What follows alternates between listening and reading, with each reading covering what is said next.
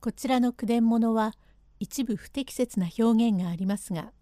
原文を尊重して読みますことをお断りいたします。名人比べ第54席石子万作はお菅に金谷藤太郎の言うことを聞けばマリノブを助けてもらえると説得します。用語解説鎧の私現在の日本橋鎧橋あたりこの金谷藤太郎という人は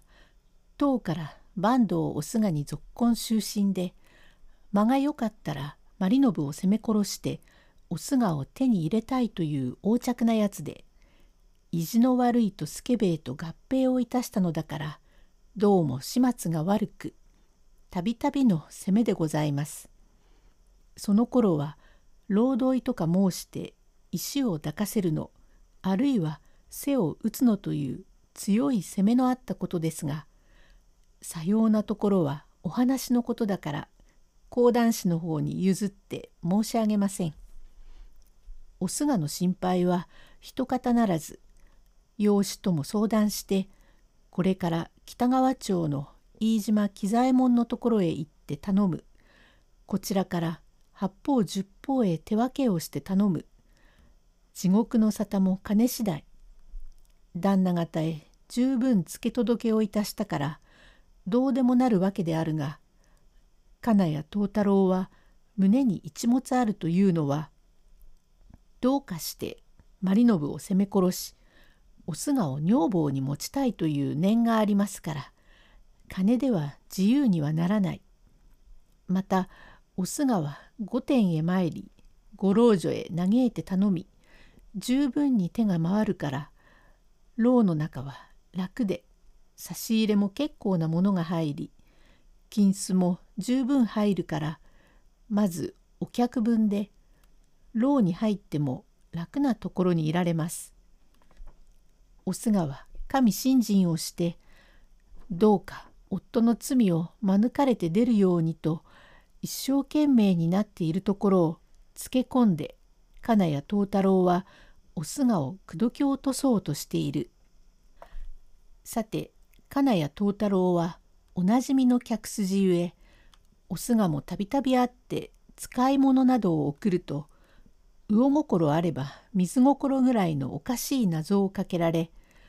腹は立つが謝らんければ亭主のためになりませんから罪を免れるように調べてもらいたいとだんだん下手に出るだけ増長をして鎧の私の中村屋という船宿へ石子万作という金谷藤太郎の下をしている同心で時々呪楽を読んでお酒盛りがあります。この矢に木野という船頭があってしきりと石子におべっかっております。晩作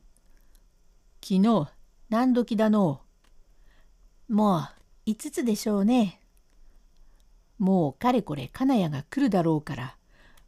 オスがいくら言ってもわからんのお前は亭主思いだ。亭主思いだが亭主を大切に思うなれば嫌なこともそれは聞かんけりゃならねえ。難儀をして嫌な思いもしなければ亭主を助けることはできない。あのくらい大きな声では言えないが旦那はお前を思ってるからずいぶんちょいと酔った紛れにおかしなことも言うだろう。それをお前が振り払って無礼至極なことを言ってもご立腹もなく11年来のごひいきだ。ずいぶん長いや。おかぼれも3年すればという例えもある。それを11年とは長い惚れようだ。嫌だろうがうんとさえ言えばこの上もない結構なことだ。これをこのまま捨ておくといかんよ。おすが。なんぞというと石子さんそんなことを言って私も坂東おすがです。マリノブという亭主のある身の上でなんぼなんだって身を任せることはできませんよ。できないったってそんなことを言ってるとお前まで罪になるよ。わしは悪いことは言わない。これがすぐにぐるりひっくり返って出労するようになるもぐるりひっくり返って大阪まで送られてお仕置きになるも岡崎町さんの腹一つだ。大きな声では言えないがお前嫌でも仕方がないじゃないか。踊りの師匠だってそういつまでもできるもんじゃねえ。他へ嫁好きなよ。岡崎町さんには子供が一人あるがお前がずっと乗り込めば立派なご内室になられ栄養映画は心のままだよ。旦那が君の顔を見ているところは実に余念がない。あれほど思っているんだよ。だからさ旦那の心に従いなるだけ責めを緩めてもらうように。それはお前の亭主だから助けたいっておぼし飯があるから緩めているんだ。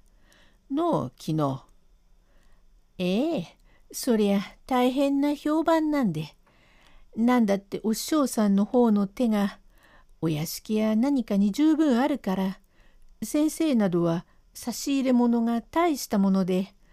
あのくらいのものの入る何はねえって結構にお楽をなすっていらっしゃるがお攻めのところが強情を張ってご奉行に突っかかったり旦那方に突っかかったりなさるからつまり先生の損だ。全体どうもまことに重々悪かったとかなんとか言ってこいつは謝っちまえばことは済むんで。どうしたって神にはかなわねえ。長いものにはまかれろで突っかかってゆけば必ず罪に落とされるから。ここはよっぽど大事です。お師匠さん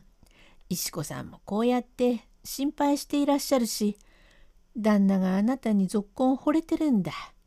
それは嫌だろう。嫌なのはもっともさ先生と岡崎町さんとはちょいと器量が違います。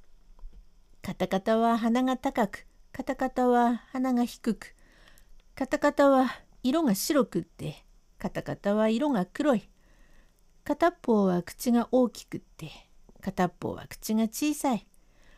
眉毛が太いとすらりと細長いとの違いがあるといったようなものだが師匠はよく旦那には嫌なことがある岡崎町さんの目の下に大きなほくろがあるそのほくろから長い毛が生えてとぐろを巻いてるが気になるっていうことをよくおっしゃいますがそこが辛抱でね旦那。第55隻へ続く。